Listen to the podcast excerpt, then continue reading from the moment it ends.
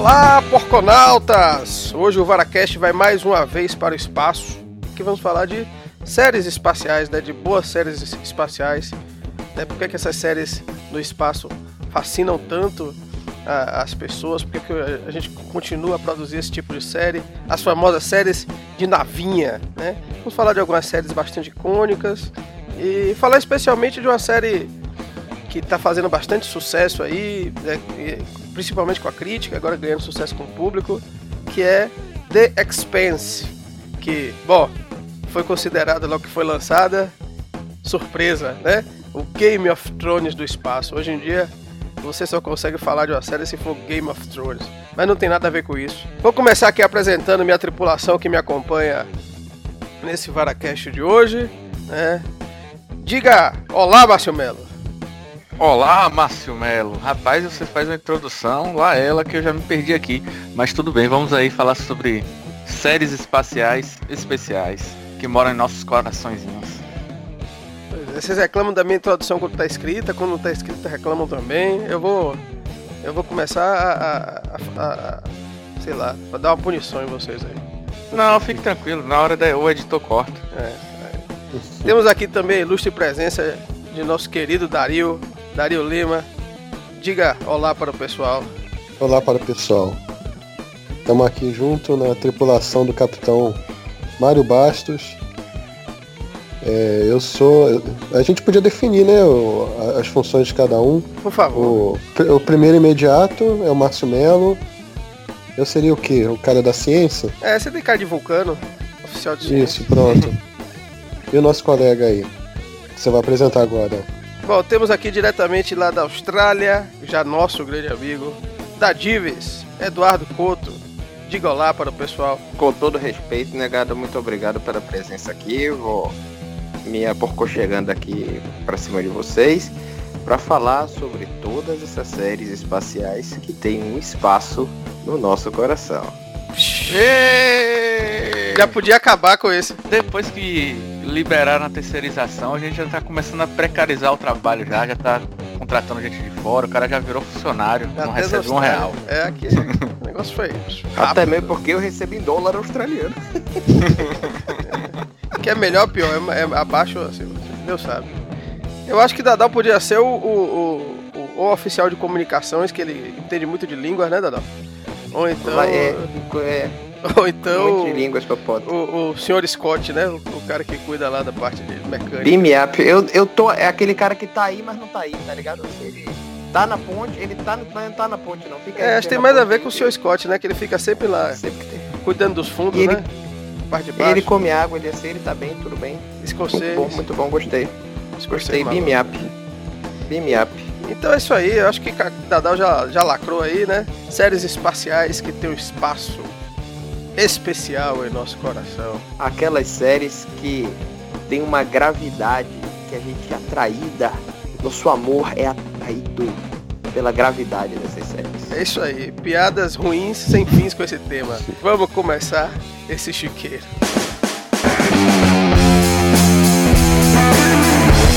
Bom, Nesse primeiro bloco eu tenho um questionamento a fazer a nossos convidados, que assim, eu, eu sempre que cresci, sempre fui, fui fã de, de ficção científica e as pessoas sempre é, criticavam, ah, você fica vendo série de navinha, essas coisas, sempre foi considerado coisa de maluco.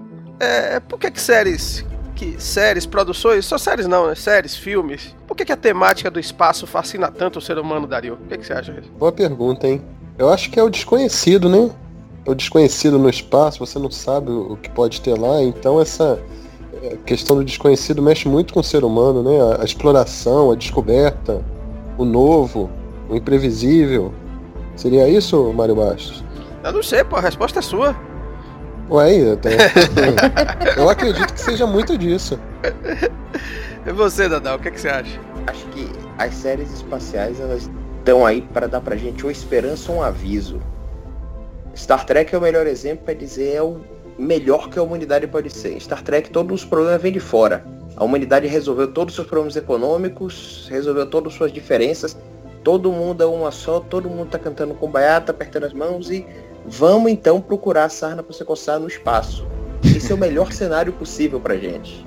Outras séries espaciais não, assim, deu merda, temos que sair daqui e agora, grande exemplo disso, a primeira série espacial que eu vi na minha vida, Space Battleship Yamato, a famosa Patrulha Estelar. Patrulha Estelar. Em que a Terra estourar, então agora deu merda, a gente se fudeu aqui, a gente tem que procurar outra casa. Se a gente não encontrar em dois anos, fudeu. Fudeu a humanidade. Yamato, que na verdade era um anime, né? Era um anime, correto. Mas fizeram um filme agora, não foi, Dadão?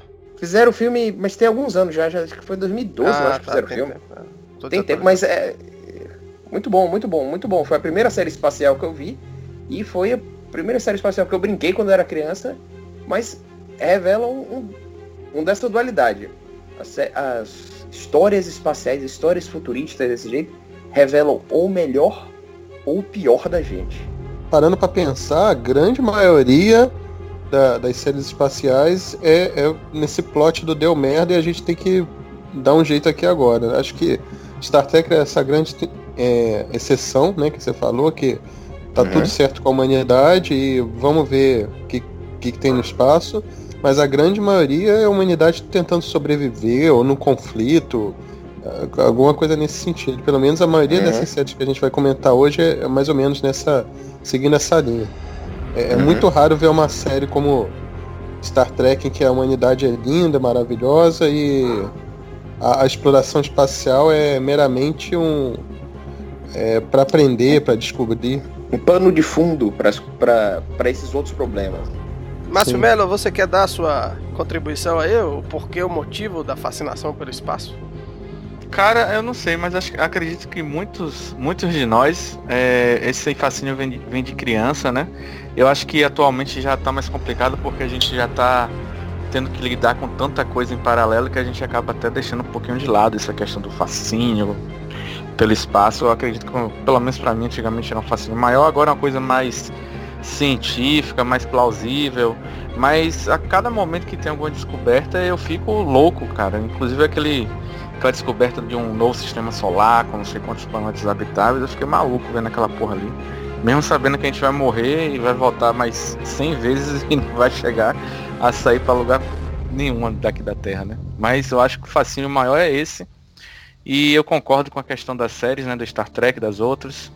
E a gente tem algumas séries que na verdade não deu merda ainda, tá? É como se o espaço e os outros planetas fosse uma extensão do planeta Terra, né? Como Star Wars, como que ainda está em conflitos, ainda tem políticas, brigas, como The Expanse. É, o espaço é legal para ser explorado por essas séries porque é, dá vazão a muitas imaginações e, enfim. Acho que é isso que mais fascina mesmo, para mim pelo menos tem duas coisas que eu acho que eu posso falar. É, acho que o espaço sempre foi uma, forma de fascinação para o ser humano, né? Eu estava vendo aquela série também vale a pena recomendar, que é uma série, na verdade, é um documentário, a nova versão de Cosmos, que é apresentada por. Carl Sagan. É, que o Carl Sagan é original, né? É, a nova versão é pelo. Neil deGrasse Tyson? É, o primo de Mike Tyson, é. Aquele. aquele Exatamente, é. Não malha tanto, mas diz que até já O primo melhor. É, o primo melhor, assim, né? O Neil deGrasse é foda, é massa, né?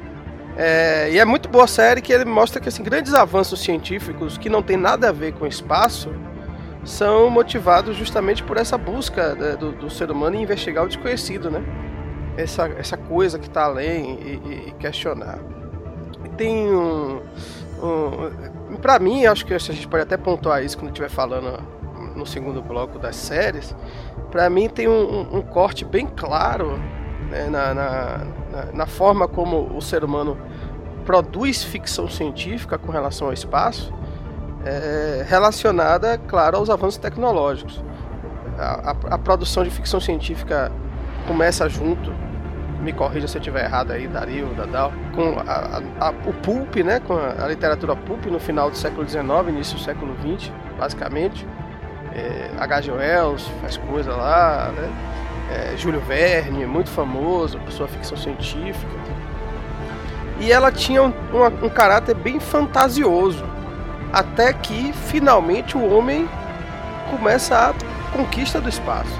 E aí quando o homem começa a conquista do espaço, é, você percebe que o tom, o, o, a, a, temática, a forma de se produzir, de se lidar, de se trabalhar com a ficção científica muda bastante. Parece se torna algo menos de fantasia e algo próximo da gente. Não é verdade?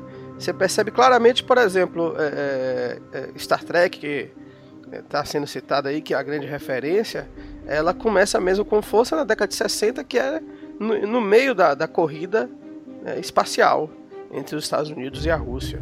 E a partir daí me parece que a ficção científica muda um pouco. Né?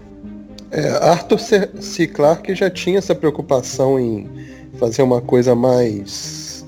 É, menos fantasiosa, um pouco mais realista, uma ficção científica mais próxima do que seria na realidade caso a humanidade tivesse alcançado aquela tecnologia, né? E Arthur C. Clarke é mais ou menos esse período aí também, né? 2001 foi escrito em 68, se não me engano, ou 69. Começou por aí, né? Foi por aí, não foi, Dadal? Você que... Correto, correto. Correto, correto. Boa parte da... dos plots de Star Trek daquela época, eles meio que é, se espelhavam nos plots de política que estavam acontecendo na, na época, Guerra do Vietnã, conquista do espaço e tudo mais. Mas eram coisas é, corrida espacial, não conquista do espaço ainda, mas corrida espacial, eram coisas que tinham tinham essa fascinação e a fantasia assim, científica até é, porque é baseado em muitos conceitos científicos. Diferente de Star Wars, que tem muito pouco de ciência. É, é muito fantasia e misticismo. Você acredita naquilo e tudo bem. É tão bom quanto diferente, mas está em uma, uma liga completamente diferente dessas séries que a gente está falando hoje, porque todas elas se baseiam em coisa que é talvez isso possa acontecer, talvez isso seja um futuro viável, tudo baseado na realidade, mas ser expandida. Bom, é isso aí. Então, sem mais delongas, né, vamos partir agora para comentar mesmo algumas dessas séries que acabaram marcando e marcam, né? Queria começar falando, fazer uma menção a uma série que não tá aqui, mas que eu acho que é importante falar, que é Flash Gordon. Como eu falei no início, as séries tinham um caráter mais fantasioso, né? E eh, a série Flash Gordon, ela foi um, um grande expoente desse tipo de ficção científica que começou em tiras de quadrinhos, depois se transpôs para várias mídias, chegou até cinema e, e teve várias versões de série de TV nenhuma delas tão, tão bem sucedida assim, mas Flash Gordon não deixa de ser um, um grande referencial. Só para citar aí como essa referência importante. E como antes tinha essa, essa relação de uma coisa mais fantasiosa, e isso mudou. Né? E agora mudou. Bom, vamos começar falando dessas séries, então, que a gente veio aqui para falar hoje. A gente, o, o tema desse podcast começou por conta de uma série nova aí que, que tá Tá na segunda temporada no canal do canal Sci-Fi, que a Netflix exibe também naquelas parcerias que a Netflix tem com outros canais, que é uma série chamada The Expanse.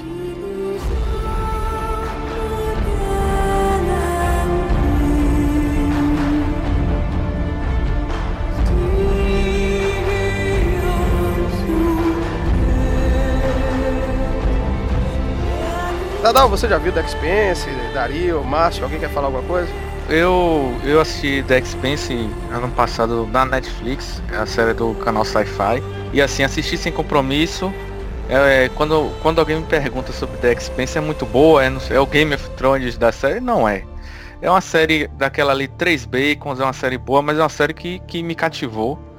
Começa um pouco devagar, mas é, tem uma trama muito interessante. É, é como eu falei no início, assim, ela é mais pegada assim como se fosse o espaço fosse uma extensão do que a gente vive hoje no planeta Terra, né? Não é só para é, localizar quem ainda não assistiu, The Expanse contar é, é, uma série que se passa 200 anos no futuro. O planeta Terra é, é controlado pela ONU. O planeta Terra e a Lua, o planeta Terra e a Lua são domínio da Terra da ONU, né? Isso.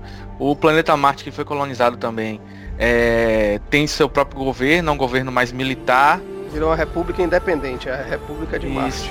E nós temos o pessoal que vive no, no cinturão, né? No cinturão lá de, de séries, né? Que é, é um planeta anão, para quem não sabe, que vive. Que é o que vive, planeta anão que orbita ali mais ou menos entre Júpiter e Marte. né? E, e, e, esse planeta é um planeta onde eles pegam recursos. Se eu não me engano, são é água, né, Pox? Gases, é, é, basicamente assim, é, o que a série faz, como o Márcio Melo já deixou bem claro aí, é expandir o problema do, dos conflitos de classes, da, das questões é. É, problemáticas intrínsecas ao capitalismo, a, a, a, o desenvolvimento da indústria, do consumo do, do, do planeta pelos seres humanos para o espaço. A questão assim principal é que a série está no clima de início de guerra, como se fosse o início de uma guerra fria entre esses três, digamos, governos assim. Eu não quero deixar muitos spoilers, aliás, não quero deixar spoilers. Existe um, um, um acidente com a nave, com a nave que uma tripulação e, e, a partir desse acidente, né, a gente vê também que teve um acidente anterior com, com, com a garota e o pessoal vai e a partir desse incidente, na verdade, é que a série começa a se desenrolar e, e, e começa a ter prenúncios de guerra entre os três governos, as três colônias, digamos assim, né, entre a Terra e a Lua, Marte e como Popota pode explicar melhor, existe uma luta lá no Centurião porque é como se eles fossem explorados comercialmente. É, o que acontece é o seguinte, é aquela coisa, é um futuro dominado por grandes corporações, mas você tem duas grandes potências governamentais que estão numa guerra fria já há algum tempo, sim. Marte, é, é, os, os, moradores de Marte, eles declararam independência da Terra. Já teve alguns conflitos no passado, fica, isso fica subentendido, depois isso vai sendo mais bem desenvolvido. E eles estão numa espécie de guerra fria mesmo, equivalente ao que acontecia com os Estados Unidos e União Soviética, numa detente lá. Né? Marte, é, eles têm uma obsessão em terraformar o planeta, ou seja, transformar o planeta em um planeta verde. Né? Então eles têm essa obsessão em querer transformar Marte em um lugar é, hospitaleiro é, possível de se viver. E eles vivem basicamente lá em domos. Né? E acham que os, os terrestres eles não dão muita, é, é muito valor ao que tem e de fato os terrestres, a Terra está destruindo a Terra, e a Terra, que é o governo da ONU, que é basicamente o nosso governo, né? Chegasse hoje uma ONU e tal, e, enfim. Mas é para é, garantir recursos para essa população toda, tanto de Marte quanto da Terra. A Terra não é mais suficiente, e quando eu falo de recursos, estou falando basicamente de água e um pouco de e alimentação. Isso é mais é, é, explorado na segunda temporada. É, eles precisam buscar água aonde? Vão buscar água no espaço. E no espaço é minerando asteroides que estão ali circulando um, um, grande cinturão de asteroides que fica na, na, na, órbita basicamente de Júpiter. E as pessoas que vão viver nos asteroides, que são os Belters, né, vivem no cinturão, por isso que são Belters, eles são considerados uma classe inferior. Porque eles vivem, são criados no espaço, eles não conseguem suportar a gravidade bem, a estrutura óssea não consegue. É, a estrutura deles de respiração pulmonar é toda prejudicada porque eles vivem. Lembra de Vingador do Futuro? Tipo Vingador do Futuro, né? Vivem respirando ar ruim e tal. Situação bastante precária. Inclusive o, o, o lugar onde eles vivem lá, essa cidade, né? Praticamente uma cidade no subsolo ali, ela lembra muito o Marte do, do Vingador do Exato. Futuro. A inspiração é, é clara, direta. Falando, é, uhum. Clara, direta. E assim, mas não é só aquilo não, aquilo ali é só uma estação, Dario. Tem várias estações. Mas aí eles têm um histórico de união e você vai ver que tem várias facções de, de que lutam pela independência, entre aspas, né, do, do dos Belters. E, enfim, é coisa mesmo de luta de classes, entendeu? eles tentam declarar a independência. O mais interessante é que assim, é uma série que talvez atualmente, né, por a gente já ter assistido várias produções, vários filmes, várias outras séries que exploraram esses temas. E ela não tem, né? Ela tem efeitos especiais bastante competentes, mas não são, meu Deus, que coisa maravilhosa. É uma série mais centrada mesmo nesse, nessa Guerra Fria. Aí talvez atualmente não desperte tanto o interesse de algumas pessoas quando vai assistir. Ah, já vi isso milhões de vezes. Mas a minha, a, a, o, grande, o grande, o que eu acho foda é que se, se essa série fosse lançada nos anos 90, ah, ela hoje seria cultuadíssima, porque é uma série que remete muito às produções de ficção científica da, de tempos atrás, assim. E, e inclusive ela não tem atores. Meu Deus, quem são esses atores? Tem um ou outro que você já viu em algum lugar, né? Tem um, o antigo justiceiro lá, Thomas Jane. Isso, ele já fez alguns filmes de Stephen King, como O Nevoeiro, é. aquele Dreamcatcher. Falando dos atores aí, cara, eu comecei a assistir o piloto. Eu achei. Aí apareceu aquele detetive, né? Que parece ser um dos protagonistas. É o cara. Thomas Jane, é o Thomas Jane. É, eu, É Thomas eu achei Jane. que era Tom Hardy, cara. Depois eu vi que não era. E ele tá bem magro, né? velho. Você- não sei se vocês perceberam, ele deu emagrecida bala pra fazer o personagem. Porque ele é um belter, na verdade. É né? isso, ele tá bem magro mesmo. Ele tá bem na série. Ele é um personagem bem, É bem interessante. Tem o Tyrese também de Walking Dead, que é aquele Lucius, que é tipo um, um mercenário, alguma coisa assim. Tá ligado quem é, Pox? Rapaz, não tô lembrado Fred, não. Fred, Fred Lucius. Ele vive, tipo, tem uma base, aí o pessoal da nave mais ou menos no quarto episódio vai visitar ele, aí tem aquela, ó, não confie nele. Sim, claro. É porque ele tem um é, passado obscuro e supostamente está querendo compensar o seu passado obscuro Isso. fazendo algo que ele acredita ser, ser, ser bom, né? É. Esse cara de Walking Dead. Então, assim, não tem atores espetaculares, né? Não é uma série espetacular, mas é uma série realmente que, que me cativou e, e eu gostei bastante de assistir, né? Mais uma série do canal Sci-Fi. Agora, vocês falaram que, que a série é meio lenta, demora a engrenar. Eu assisti o piloto ontem, cara. Eu fui pego de primeira pelo piloto, cara. Eu gostei muito. Não, que massa. A série tem uma coisa que eu gosto muito na ficção científica, que até a gente falou disso um pouco agora na abertura, que é a questão de é, ser menos fantasiosa e mais pautada numa em como seria, por exemplo, a tecnologia daqui a algumas centenas de anos. Ela, ela, ela passa essa essa coisa de, de ser uma realidade possível. Você percebe que a tecnologia que, que é usada ali é uma coisa que, porra, isso eu consigo ver daqui a um- alguns anos existindo. O, o celular que eles usam, o tablet, que é só uma tela Sim, transparente, cara, é uma coisa bem provável de, de acontecer. O fato de ser das colônias serem ainda no sistema solar, ainda não, não existe uma exploração de uma outra galáxia, é uma coisa plausível. Inclusive já existe projetos para colonizar Marte. Então isso aí me atrai muito em série de ficção científica. Lógico que tem séries mais fantasiosas que eu gosto também, mas quando tem esse tipo de coisa, uma ficção plausível, já, já me pega de cara. Me atrai bastante. Não, e essa parte eles trabalham bem com essa coisa da precariedade da viagem no espaço, entendeu? O risco que tem. Isso gera um, um- algo a mais na, na, na- na. O nome The Expense, Dario, é referente justamente ao, ao belt, né? Ao cinturão. Que é, é justamente que é o foco central da história. Apesar de você ter essas potências, mas assim, os personagens principais, eles é, são pessoas que estão vivendo nessa situação de precariedade do, do belt, que é mais precária ainda. A- a- Aquela questão também da gravidade de afetar o, o- o cidadão que nasceu em séries, cara, achei muito legal. Os caras são meio esticados, né? Uhum. A, a estrutura óssea deles, por causa Sim. da gravidade, eles acabam crescendo mais, então eles são magros, esticados, assim, altos. Uhum. Que cê- cê- muitas vezes você assiste série de ficção científica ou, ou vê algum, alguma obra de ficção científica, as pessoas não pensam muito nesses detalhes pequenos. Porra, o cara vai nascer numa gravidade muito menor do que a Terra, a tendência realmente é que ele é, acabe crescendo mais, mas é, raramente isso é lembrado. Achei muito legal. É, a série foi baseada em uma série de em, em novelas de, de um autor que assina como James S. A. Corey. Na verdade, esse James S. A. Corey são dois caras que escrevem. É uma dupla que tem um nome fictício, assim. É, isso acontece muito nos Estados Unidos, eles fazem muito isso. Fora, fora off-topic aqui, o filho de Stephen King, ele assinou com ele assina com outro nome justamente É. pra galera não saber que ele era filho de. Stephen É, King. Mas todo mundo já sabe agora. É, Agora todo mundo já sabe, mas foi, foi depois de um tempo, depois de- dos livros deles é, fizerem um relativo sucesso, aí ele, ele revelou agora. A série eh, The Expanse já tem seis livros lá. Mas é isso, e, e, bom, é bem interessante. Alguém quer comentar mais alguma coisa sobre The Expanse? Não, eu acho que é interessante a gente deixar só o gostinho, explicar a série, não entrar muito em detalhe, até porque essa série ainda tá, ainda tá sendo exibida. Talvez as séries mais antigas a gente, que já terminaram, a gente possa. Pois é, assistam. É, Dario gostou de primeira, é bem a cara de Dario mesmo. Eu sabia que ele ia gostar. Eu tive dificuldade, Dario. Apesar de eu gostar muito de ficção científica, porque eu achei os quatro primeiros episódios um tanto lentos.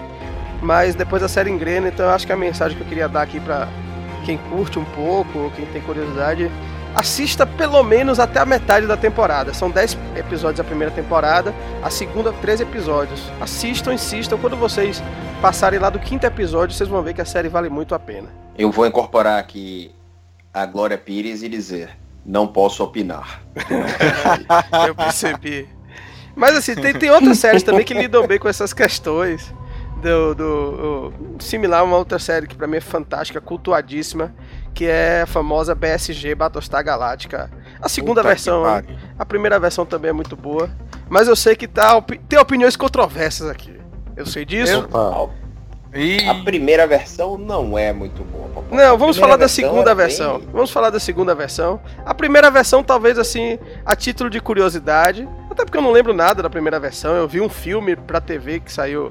Não, eu vi no Telecine uma vez, então não posso dizer que eu vi. Agora, Galáctica 80. Não, é, agora, isso. agora a, a- a segunda versão, eu acho, na minha opinião, uma das mais bem sucedidas séries de ficção científica né, que eu já vi. Dadal, fala sobre Galáctica, já que você não falou nada. Na outra. Quem concorda com você, Popota, é a revista Time, que elegeu a Battlestar Galactica uma das 100 melhores séries de todos os tempos. Sem contar com eh, gênero. Então não é uma das melhores séries espaciais de todos os tempos. É uma das melhores séries de todos os tempos porque, sim, é uma série no espaço e é uma das séries, uma das únicas que realmente só se passam no espaço. Você tem uma porcentagem minúscula da série planeta que se passa em algum seto, em algum, ah, alguma colônia. A série quase inteira é no espaço, é dentro de uma nave, é uma das, um dos maiores exemplos de série de navinha. Mas é uma série de conflito político, de conflito econômico, na minha opinião, pavimentou, é, pavimentou o público que hoje curte Game of Thrones, que no começo era basicamente um drama político medieval. Até você ter o final da primeira temporada, você tem dragões que você tem. Mas até hoje mesmo com dragões, é tudo um drama político. E é isso que Battlestar Galactica é. É um drama político com uma roupagem do espaço. Você tem temas de racismo, você tem temas de aceitação de, outra, de outras culturas, você tem temas de sobrevivência, mas é sobre um governo tentando tentando governar. Isso é genial na série. É excelente. Adoro de paixão. É uma das, uma das coisas que me manteve acordado muito tempo aqui na Austrália quando eu cheguei aqui. Só descobri ela, só descobri essa série muito depois que vim pra cá. Foi uma das primeiras séries que eu que eu binge watched, que eu assisti temporadas inteiras de uma vez. Ah, o fato da série não ter o que eles chamam de Space Mumbo Jumbo, então não tem, ó, é, mísseis de fóton. Ah. Não. As naves atiram balas, as naves maiores, os cruzadores atiram bombas atômicas e quando uma bomba atômica bate numa nave, explode um pedaço, milhões de pessoas. É, não tem nada. É muito real. É uma série passada no espaço em que robôs em forma de humanos estão atrás dos, dos humanos, mas um pouco fantasia nisso daí. E nisso ela difere muito de suas de suas É, ah, pares, porque não Ah. é uma série de fantasia no espaço. Aí a gente vai entrar no ponto que eu, que eu critico dessa série, que essa questão que você falou do pouco fantasioso, mas o que me fez parar de acompanhar a série foi justamente que ela foi é, é, enredando para um lado de fantasia. Que co- com- a primeira temporada achei excelente, a segunda estava boa, mas aí começou um, um negócio do- de uma profecia que existia, aí a presidente da, da- da- das colônias começou a entrar numa viagem que tinha um sonho, que tinha uma visão e virou um- uma espécie de, um- de uma profeta e que aí no final da temporada eles acham uma lança mística que vai levar para não sei onde. Aí, como tava uma série, como eu comecei a assistir como uma série puramente de ficção científica, e como eu tenho essa coisa que eu comentei aí no, no, no The Spence, que eu gosto de, de, de ver uma série pautada em realidades possíveis, essa ficção científica hard, essa pegada da mística, fantástica, que começou a ser explorada no, no Battlestar Galactica, me fez desgostar da série. Aí eu parei de assistir. Nem continuei. Terminei a segunda temporada e não continuei. Dario, você está errado. Só isso. Obrigado. desculpa, desculpa. Ah, pra mim, Battlestar Galactica é, é top 3 melhores séries da minha vida aí. Top 5 top 3. Não tem pra onde correr, cara. Ela discute, como, como da Divis falou aí, ela discute vários assuntos né? Religião, política. Tem um, uma parte aí, né? Apesar de ser uma série basicamente de navinha, tem um, uma parte, eu não lembro se é na segunda temporada, que eles acabam descendo em um planeta que não é tão habitável, mas dá para se virar. E é nessa parte que alguns que eram oprimidos viram opressores e tem toda essa luta que assim de, de, de, né, de oprimido com opressor, aí o cara troca de lado e aí ele vê o, o outro lado da, da, moeda, da briga, da batalha. Porra, eu achei uma série foda do caralho, man. Então, e, mas isso que eu comentei. Eu, eu amo de do... paixão. É, é, isso que eu comentei dessa parte. isso é menor, Dario. Isso, não, isso, isso assim... não incomodou vocês, não? Não, porque isso foi uma coisa menor, foi uma coisa assim que chegou para como mais um assunto a ser discutido, mas não norteou o, o assunto principal da, da série. É mais uma side quest, assim, digamos assim, que rolou ali, do que basicamente tornou o assunto, a, a missão principal ser aquilo. Foi, pelo até menos foi como eu vi. Até mesmo porque o misticismo da série, do jeito que eu vi, era uma interpretação da Rosalind. O que é Comandante Adama, ele nunca foi daquela interpretação. E Aliás, a série que, que foda. Que foda a Dama. A Dama pois é, assim. é um dos maiores personagens de ficção científica. Os melhores personagens. Pois é, é cara, é assim. É, é, ele é muito cara... foda. É, como é o nome do ator mesmo? Eu sempre esqueço o nome do sacana. Edward James, James Olmos. Edward James Olmos. Porra, velho. É, cara, o cara é do, do, Blade Runner. É, também do Blade Runner. Policial. Eduardo bom. sempre botando pra foder. É. o, o, assim, é uma interpretação da Rosalind aquilo dali. E que é uma interpretação que Caprica Six uh, também é da Caprica Six. A Caprica Six meio que concorda com ela. No primeiro episódio, Caprica Six, quem é você? Eu sou um anjo de Deus. É? Será que ela é? É a interpretação dela, é o que ela acredita. Eu acho que Dario tá certo em um ponto, assim, de fato, é. a série ela começa a partir do meio da série a abordar mais essa, essa temática é, é, mística. Tá? Isso é Mas você vê que não é uma, mas não é um consenso nem dentro dos personagens da série, assim, não é uma uma verdade que as pessoas aos poucos precisam aceitar. É uma interpretação dos fatos e das coisas. Inclusive você pode dizer que tudo aquilo ali assim é o câncer da Rosalind falando por ela. Não, pode ser, mas eu acho que não é essa a intenção. Eu acho que o que é que ele faz ali? Veja, é, na verdade, qual é o ponto central de Battlestar Galactica? Né? É a história de, da, da, da, do, da criação, do surgimento de uma raça, de uma espécie, de uma nova espécie senciente, que ela começa a tentar se afirmar. E um dos pontos importantes de afirmação de uma espécie é criar sua própria mitologia. Eles pegam é, uma série de elementos do misticismo. É, o que é que o, o, os criadores estão se propondo aí? Ali entre eles, para mim, o, mais importante em Battlestar Galactica que na verdade aquele, aquela coisa do misticismo envolve é, é, o desenvolvimento da civilização dos Cylons, né? E são muitos questionamentos, e é, como é uma série que envolve criação de vida, evidentemente que você vai ter aquele questionamento com relação a Deus. O que é Deus? Qual é o papel de Deus? É, é Mark Verheiden é um dos principais responsáveis por dar esse, esse tom mais é, é, místico do meio pro final da série.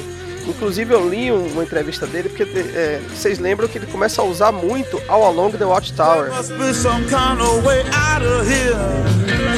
All Along the Watchtower, que é uma música de Bob Dylan, que Bob Dylan fez quando sofreu um acidente de moto e passou meses sem poder andar, de cama e tal. E é uma música que evoca várias temáticas religiosas. Eles usam a versão tocada por Jimi Hendrix. E Mark Verheiden ele fala que isso não foi por acaso que ele queria justamente trabalhar elementos similares ao que Bob Dylan quis e usando mais a temática de Jimi Hendrix, que é uma, uma transgressão que homenageia né, e, e melhora, eu para mim a versão de Jimi Hendrix é bem melhor, melhora a versão de, de Bob Dylan. Então a temática religiosa tem a ver com a busca de identidade, você mística, de você questionar sua relação com Deus. Nesse ponto, Dario, assim, trabalho com misticismo, trabalho mas é porque chega a hora que eles começam a trabalhar as relações daquelas, daquelas duas civilizações que estão em conflito. Tentando mostrar que elas às vezes têm mais similaridades do que diferenças e como se dá também é, esses questionamentos, mesmo de uma inteligência artificial, com relação ao que poderia ser uma relação com a divindade. Isso é muito interessante. Não, eu entendo esse lado, mas para mim, da maneira que estava sendo mostrado, é como se Até gostei até da ponderação que o Dadal fez aí no caso, da, de ser tudo uma coisa que tá passando na cabeça da, da presidente e tal, mas para mim estava sendo mostrado da forma que eu interpretei como que aquilo era certo, existia realmente aquela profecia e a, a série estava querendo me passar que a, a presidente era realmente o, uma profeta, uma enviada, e, e, aí isso foi me incomodando muito, a, a, tal ponto que eu fui perdendo interesse na série. Não, se Mas, você quiser me... voltar a assistir ao final, pode ser, porque assim, a, a coisa da profecia fica assim, pode influenciar ou pode não influenciar é, na prática tem, não, não, em nenhum momento se, se afirma que tenha resultados, entendeu? Que de fato aquela profecia fez alguma coisa. É muito mais, como o Dadal falou, como as pessoas se relacionam com aquela profecia. Se elas acreditam ou não. Tem gente que não tá nem aí, tá cagando pra isso, entendeu? Starbucks, é, Apolo, a Dama, estão cagando pra isso, não querem nem saber, estão lá brigando, cuidando, é dos, cuidando dos conflitos dele, entendeu? Foda-se, esse negócio de profecia fica na cabeça dos malucos. Quem entra e que é muito bom é Baltar, Gaius Baltar. Que entra Sim, na piração. Caralho. E ele vai é, entrando esse, na piração. personagem, eu achei o personagem mais da parte que eu vi o mais interessante. Nossa, mas ele, ele entra é na piração tão grande. Que é... Ele é um personagem interessante porque você não tem. Você mal tem certeza. Assim, é um personagem tão. Assim, ele é detestável, mas você adora ele. E você, e você vê na, na interpretação do autor assim, ele tá o tempo todo. Caralho, assim, como é que eu vim parar aqui? Como é que eu faço pra me sair dessa? E ele tem uma cara de maluco, a... né? O, o... É. Tem uma cara assim de fudeu, fudeu, fudeu, fudeu. No final, eu não tinha certeza assim. Ele acredita nessa porra, ele tá, ou ele tá assim agora. Tô nem aí, ah, se foda, quer saber assim. É isso mesmo, é. é acho que ele, ele, ele, ele tá usando pro bem dele, ele tá usando pro benefício dele, coisa que ele faz muito bem. Ou ele tá acreditando naquilo de verdade, ele tá comendo essa história assim. É, é genial. Assim, eu acho a escrita da série, eu acho a, a, o desenvolvimento da série, o fato de não ter, até mesmo do, do lado místico da série, não ser central para isso, mesmo nas, nas temporadas finais, enquanto a religião, enquanto esses inexplicáveis se tornam um pouco mais proeminentes, ainda assim, em nenhum momento ninguém diz shield zap, não aparece nenhuma mão de Deus para parar nenhum é, nenhum míssel, não existe. É muito centrado, é muito plausível tudo. Mesmo com esses misticismos no final que pode ser coincidência, pode ser que não, mas ainda assim não, para mim não mancha o currículo da série de ser algo pautado no plausível. Não, é, é uma série bem fechada, ela tem um storyline muito bem amarrado, são quatro temporadas, e foi uma série que sofreu com a greve dos roteiristas na época, teve uma greve dos roteiristas que quase. É, a série foi quase cancelada uma das soluções de, dela foi botar boa parte da, da, da, temporada eles estacionados em um planeta, que é aquela, é, se não me engano, a segunda temporada, que é a coisa dos collaborators. Segunda ou terceira temporada, agora uhum. não me lembro. É, Dario, você viu essa uhum. parte dos collaborators, da, da, da, galera, quando tem essa inversão que Márcio Melo falou? Que, quem... Não lembro. É, então isso não acho lembro. que é na terceira temporada, que é mais curta, se eu não me engano, é uma temporada mais curta. São uns dois episódios ou três episódios no máximo sobre isso, mas é muito foda, é muito é. foda essa parte. É, mas é... tem que lembrar que a série também teve dois filmes. A série teve dois filmes feitos para TV, que são Sim. excelentes. É. Tem uma Pegasus. Puta que pariu. Pegasus, que aparece a outra Battlestar. Uhum. A Battlestar Pegasus com a mulher que. E tem a capitã que. Outrank, que é Almirante Adama. Mas ela é mais almirante do que ele, então Sim. ela manda nele. Sim porque ele já era aposentado, na verdade, né? Exa mas ela estava nativa, ela. O sujeito, ele, ele obviamente. A dama, ele era a maior autoridade militar existente. Assim como Roslin era a maior autoridade política. Todo mundo morreu. Portanto, a secretária de educação virou presidente. Lá em Battlestar Galáctica, o almirante aposentado virou chefe das Forças Armadas, porque ele é a última pessoa. Quando ela aparece, quando ela volta, não, agora é ela que manda. Isso dá uma, uma tensão na série, naquele pedaço ele assim, tão incrível, tão foda assim. Aquele filme ali, puta que pariu. E tem o filme do final, chamado The Plan, porque desde o começo da temporada, acho que do segundo, terceiro episódio, sempre diz. Uh, os Cylons estão por aí, existem seis modelos e eles têm um plano. Então, no final, antes do último episódio, tem um filme chamado O Plano, em que eles explicam. Então, que desgraça os Cylons estão fazendo o tempo todo. Isso para mim foi uma solução muito legal para não não onerar a série com essa explicação. Não recorrer a, a, a, diálogos expositivos, que é uma coisa que a série não tem, de fato. É uma das coisas que ela é boa. Exatamente. Isso. Que... Exatamente. Ah, exatamente. vou explicar aqui o plano do vilão agora. A série também teve. Teve Caprica, que foi um spin-off, né? E... e... depois teve o Blood and Chrome. É, que também que não foi, foi muito pra frente, Parece né? que não. Não. não nem o Caprica, nem o deles funcionou muito bem, não. É. O Caprica era contando o passado, né? O Blood and Chrome eu não sei. Não, não... Blood and Chrome era a. Infância não, era a juventude do Adama. Quando a Dama. Quando o Bill Adama, o, o Almirante Adama, uhum. era um piloto na primeira guerra contra os Cylons. Então era ele meio que na primeira. como se fosse na primeira série. Brigando contra os, os Centuriões. É. Que era Outra, Cylons, falando rapidamente, uma coisa muito boa do, do, do, do, do Battlestar, como a gente falou, é que ela é uma uma nova adaptação, né? Ela é um, um, reboot, um revival de uma série da década de 70, que era aquela série de ficção científica bem porra louca, que mas tinha uma bem ideia de cenário louca. legal, né? De, de, de, umas colônias assim que as colônias da humanidade é como se fosse eles pegam um esquema meio assim no passado distante, né? Como se a humanidade tivesse vindo de outros lugares e que cada colônia fosse o nome que a gente deu hoje, né? No, no nosso na, na nossa atualidade a, uma das constelações, né? Então tinha Caprica, tinha Scorpio, tinha. Não era as constelações necessariamente, eram as. Os signos, né? A... Os signos, né, gente? É. Signos, é. Signos do Zodíaco. As... É. as 12 colônias de Cobol. Isso, exatamente. E aí eles pegam, usam isso um pouco, mas. Bom, botam isso de uma forma mais legal, mais plausível, assim. Mas é bem interessante, vale a pena, uhum. tem um saque. Agora eu queria fazer o seguinte, eu queria falar, né, pra gente ir encerrando nosso papo, é meio que a título de recomendação, mas também é, chorando no pé do caboclo um pouco, né, de, de, poxa, essa série era tão boa, mas acabou. Eu queria falar de, de, de três séries aqui, eu vou pedir pra Dario começar falando, três séries de ficção científica, espaciais, de navinha, que só tiveram uma temporada. Né, e que, infelizmente, é aquela coisa, às vezes o que é bom dura pouco, né? Infelizmente o grande público não consegue às vezes dá o devido valor a séries boas. Dario, eu, eu queria que você começasse falando da Space Above and Beyond.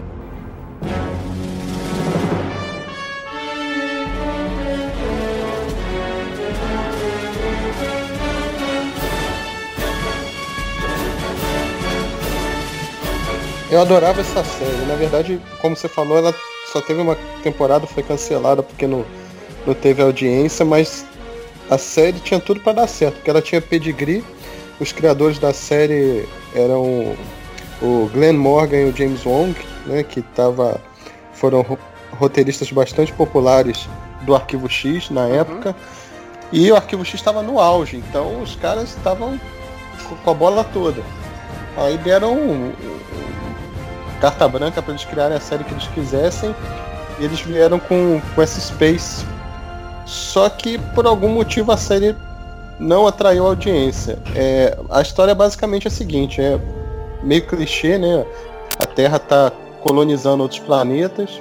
Eles descobrem um, um, planeta numa outra galáxia muito parecido com a Terra e começam a colonização.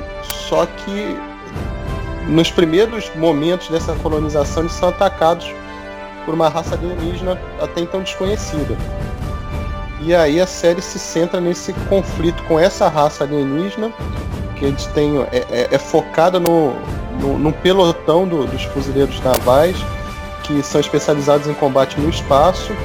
E tem outros conflitos também, porque antes de, de ter esse problema na colonização, eles tiveram uma guerra na Terra, que era a guerra contra a inteligência artificial, que, que começou a criar consciência e se revoltou contra os humanos.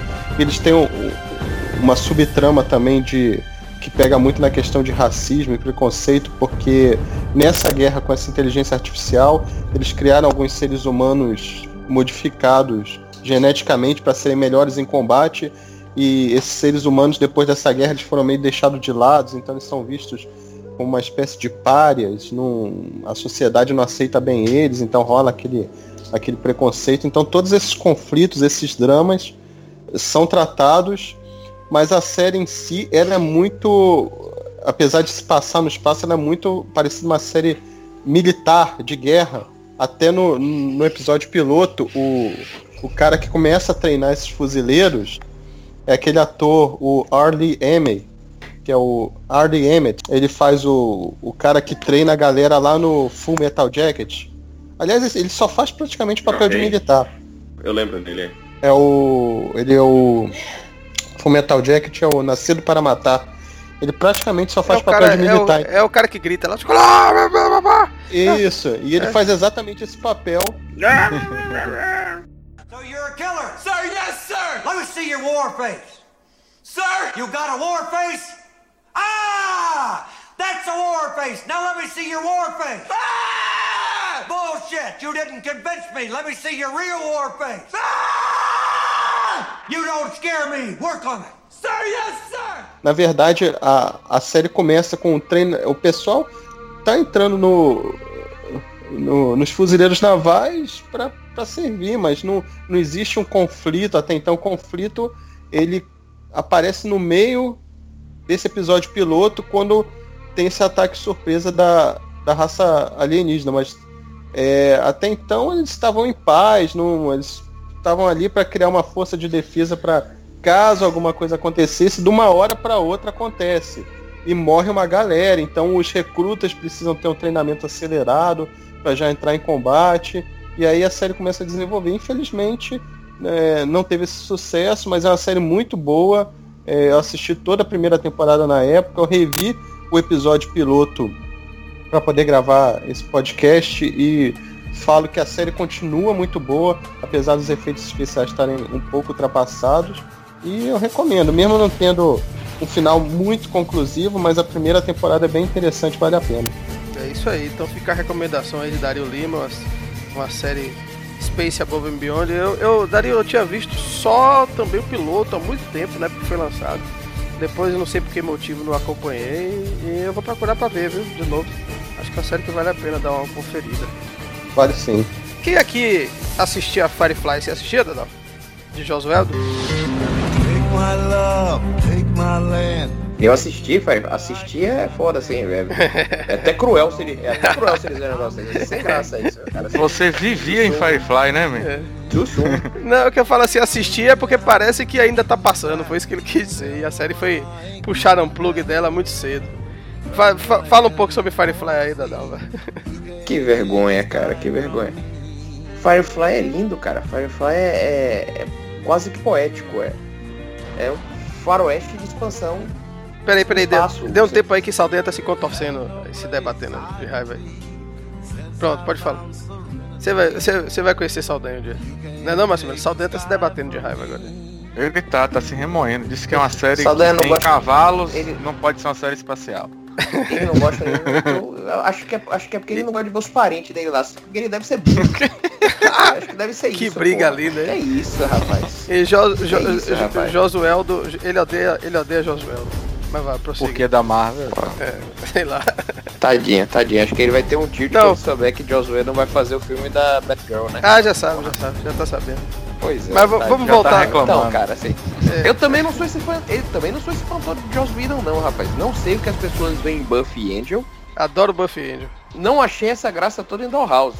Eu gostei de Dollhouse também, pra caralho. Eu sou. Firefly, cara, Firefly é foda. É, é bonito, é bem escrito. Porra, é doloroso que tenha acabado em três episódios? É. 14, na verdade. 14 episódios. É verdade, 14. É, é, é. é é doloroso que tenha acabado isso, é, mas por outro lado nunca teve tempo de ficar ruim. Mas o que é Firefly? Explica aí para quem não conhece. Além de ser va vagalume em inglês. Firefly é o nome da nave da tripulação é, e conta a história. É o tipo da nave, é a nave classe Firefly. O nome da nave é Serenity. Que inclusive isso, isso é o nome do filme, do longa-metragem que eles fizeram depois para encerrar a série, né? Para terminar. Para encerrar alguns plot points da série. É. Não todos. Nem é. assim, eles. Não dava, né? Não, vamos escolher um ou outro, assim, não tinha como, não tinha como. Mas, e é sobre um contrabandista, digamos assim, uma nave de transporte que transporta coisas não necessariamente legais de um lado ao outro da, do verse, do verso, não do universo, coisa que um plot que nunca foi. É, eles não explorado. definem muito bem, né? É, é, parece ser bem no futuro, uma expansão dos seres humanos pelo universo e várias colônias Exatamente. espaciais. Eu acho legal essa ideia. exatamente. E houve uma guerra. O que acontece aqui nesse espaço? Houve uma guerra. Os planetas centrais queriam dominar é, o governo dos planetas periféricos da orla exterior. A orla exterior perdeu essa guerra. Então, o governo central, do central do- da- dos planetas do meio desse grupo, Aliança, é, comandam Alliance. dessa aliança, exata da Alliance, eles comandam com mão de ferro o espaço e Isso. o protagonista e sua primeira imediata eram soldados do lado que perdeu. Isso. Do lado que estavam lutando pela liberdade. Ex-combatentes do lado que perdeu a guerra. Capitão Mal, então ele é um sujeito que tem uma história bem dramática, mas, well, arranja uma equi- tripulação, arranja o trapalho, continue voando. E isso era foda, assim. Find a crew, find a ship, find a job, keep flying. É, a crítica que Saldanha faz, sendo justo, e que é uma coisa que eu gosto muito, que Saldanha não, não gostou dessa combinação, é que ele acha que a série combina mal. é, a série tem uma premissa, pra quem não sabe, de, de fazer um- um- uma série de western, que é uma coisa que eu adoro. Quem acompanha os Varacast sabe, eu amo. Com ficção científica, que é uma coisa que também adoro. Então, pra mim, é um prato cheio. Pra mim, juntou essas duas coisas, fez um negócio razoável, pra mim já tá uma maravilha. E ela faz isso pra mim de forma bem satisfatória. Saldanha acha que, é, é, em parte de argumentação, de justificativa mais, assim, vamos dizer, científica, realista, que não faz muito sentido, né? As, as combinações. Mas eu acho que a proposta da série, diferente de outras, de Firefly, não é ser realista, né? É justamente. Não é isso- ser realista e se ele for, e se ele for pensar assim, a gente vive hoje num, num planeta em que um pedaço do planeta você tem encomendas sendo entregues por drones agora e você tem outro pedaço do planeta em que pessoas ainda estão lutando por água Uhum. para beber todo dia. Então Uhum. assim, não é não é de maneira alguma é, fantasioso você achar que existem pedaços de uma sociedade que sejam extremamente desenvolvidos. É, com naves espaciais de um lado a outro do universo, e em outros pedaços as pessoas ainda usem cavalos para chegar até a água, para beber. E que as pessoas ainda paguem por sexo, e que as pessoas ainda acreditem em religião. Assim, é, não é de maneira alguma é contraditório isso. Isso é uma das coisas, na real, mais realistas da série é essa distância. E eles explicam, inclusive, isso, porque os planetas da orla exterior que perderam a guerra são meio que abandonados pela aliança. Não recebem recursos, não recebem toda essa tecnologia, portanto, estão vivendo do jeito que dá. Em alguns lugares, inclusive, ainda andando a cavalo. Nisso eu tenho a impressão que eles se inspiram muito, até em Star Wars mesmo, que tem uma pegada, a gente já falou aqui, bastante de western em Star Wars. E se você for ver a relação do Império com os planetas do Outer Rim, que também seria uma tradução, seria a Orla Exterior, Da É bem orla similar. exterior. É, é bem similar com, com o, o da Aliança, com, a- com, né, com, com Firefly. Mas é, é, é uma série que eu gosto muito também. Eu acho que é, tem uma coisa que o Joss Whedon faz e que eu não conheço ninguém que faça tão bem quanto ele, que é trabalhar bem, de forma equilibrada, equipes, grupos. E a, a- a tripulação do- da Serenity é uma tripulação grande, tem oito, nove pessoas. E ele consegue dar. Ele e os roteiristas dele, tem a, vamos dar também o crédito devido, tem uma roteirista chamada Jane Spenson, que foi uma roteirista que foi muito importante para Buffy e para Angel, somente para tratar de sistemas humanos. Eu me lembro que tem um episódio de Buffy que a mãe de Buffy morre de câncer, em um episódio chamado This Buddy, que é, é Buffy resolvendo os problemas do funeral da mãe que morreu de câncer. Eu acho de fuder isso numa série sobrenatural, que você tem uma morte, né, humana pra caralho de uma personagem e que ele não trata aquilo, não passa por cima. E quem escreveu esse episódio inteiro, que pra mim é um dos episódios mais fantásticos que eu já vi na TV, é essa, essa, essa roteirista Jane Spencer, que ela sempre trabalha com, com Whedon.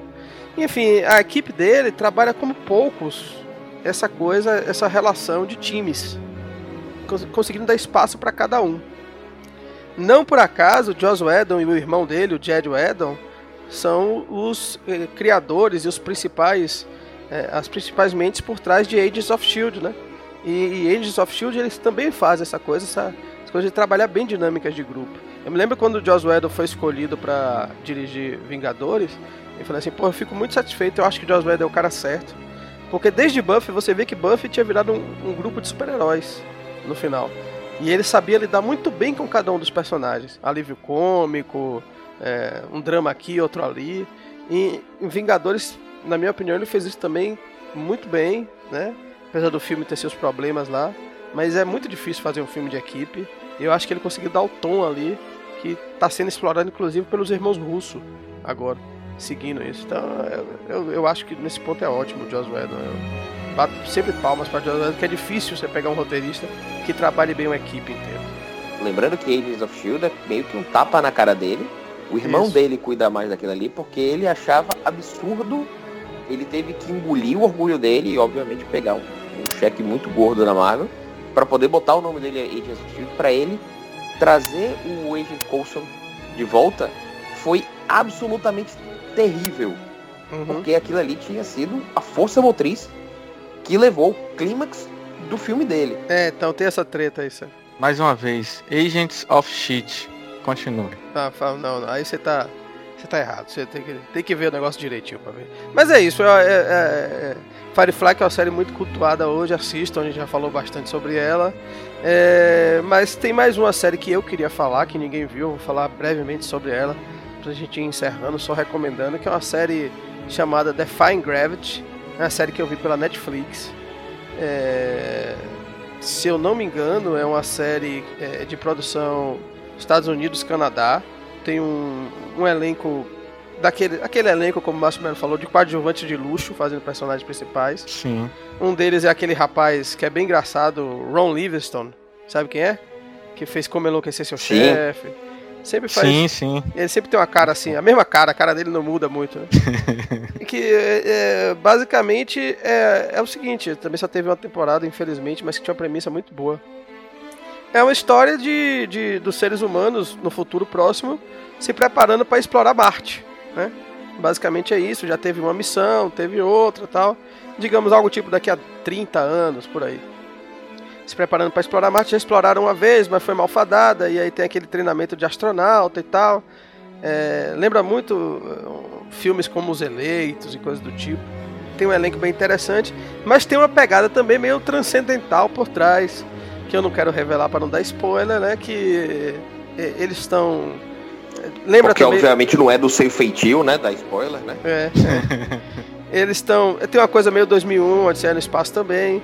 Tem influência, eles estão eles levando uma carga misteriosa para Marte e essa carga começa a interferir no, com os personagens da série e aí eles vão vão lembrando do passado. Tem uma estrutura de flashbacks um pouco similar a Lost, né? Eles já começam na missão e depois vai fazendo os flashbacks de cada um dos personagens ali daquela tripulação, mostrando como eles se, se relacionaram, no, começaram, seguiram pelo programa e tudo mais. Enfim, é uma série bem legal, tem uma premissa muito boa. É, que eu, poxa, lamento que não tenha desenvolvido, porque eu gostaria de ver né, essa, é, essa série se desenvolver mais. Pra pelo menos duas, três temporadas. Mas eu recomendo aí Define Gravity né, com Ron Livingston, e, criada pelo James D. Perriott. Procurem aí.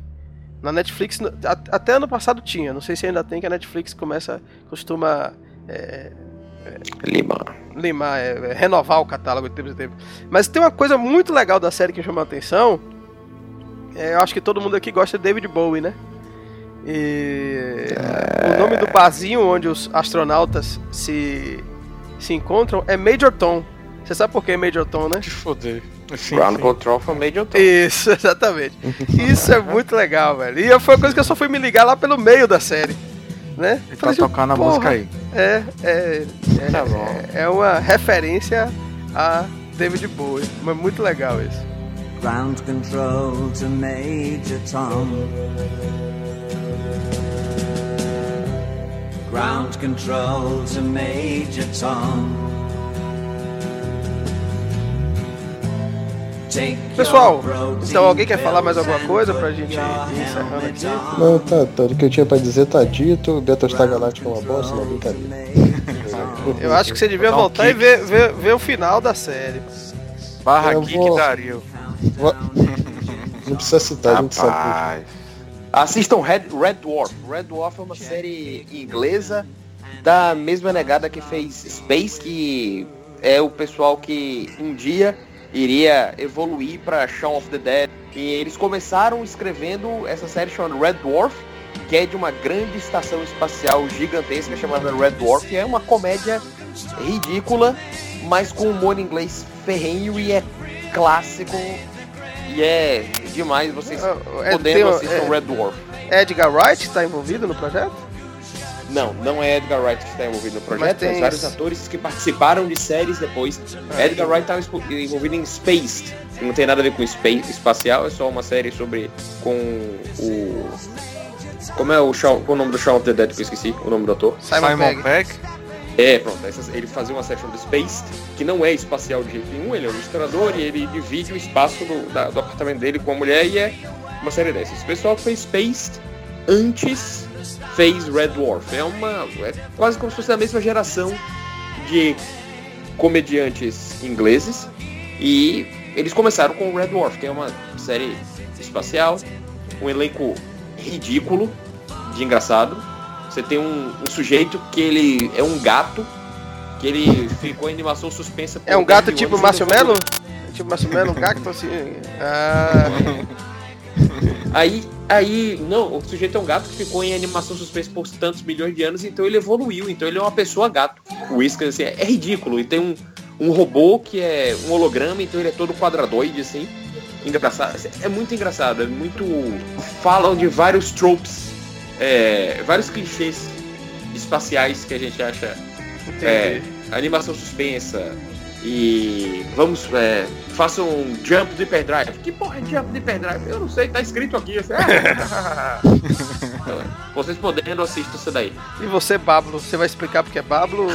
Não, isso aí vai ser explicado em um futuro Varacast. Mistério, mas, enfim, É isso aí. Mistério, tem que deixar o mistério no ar. A, a minha única recomendação é assistam The Expense, dê uma chance. Eu acho que pra galera que curtia ficção científica e, e- e- e espaço nos anos vindouros, anos 90, que não são mais há 10 anos atrás, é, tem tudo pra gostar. Eu acho uma série foda. Não, deixamos algumas de fora aqui, né? Stargate, que é uma série bem, bem famosa. É, o MacGyver e, e egípcios. É. Deixamos egípcios no espaço. Tudo de bom. É, deixamos também de fora Babylon 5. Andrômeda. Andrômeda, Andrômeda. é Hércules no espaço com também. porra. e a criação de Gene Roddenberry também, né? Exato. é- A criação de Gene Roddenberry é meio assim, é material que ele não publicou, que ele achou, rapaz, isso aqui não é muito bom não, você deixa pra lá. E depois Mas a série é rapaz, legal, viu? A série não é ruim, não. O universo que ele propõe Sua ali é bem memória, sua, interessante. memória, sua memória afetiva assim, Me engana, né? falha. A série não era. É, a sua memória afetiva lhe engana. Assim. Porra, não, mentira, é- eu gostava dessa Hércules eu sempre fala. Hércules sempre. Kevin Sorbo correndo, sempre daquele jeito, assim, é sempre de fuder. Mas. Depois, depois é, que ele fez o filme Deus não, Deus não está morto, assim, pra mim quem está morto é Kevin Sorbo. Eu não vi esse filme, não, ainda bem. Que bom. Babylon 5 também, que é outra série muito boa, que é uma, que é uma série do Straczynski, né? É muito boa. Uhum. Um abraço. É isso aí, pessoal. Então, um abraço pra todos. Um abraço, Valeu. pelo lado que vocês quiserem. Tchau. Lá ele. Valeu. Tchau. Que tchau desanimado, pô. É. Tchau. Falou, galera. Sporting Até a próxima. Abraço. Tchau. Isso aí, bora. Aí, pessoas, valeu! Até o próximo VaraCast! É isso aí.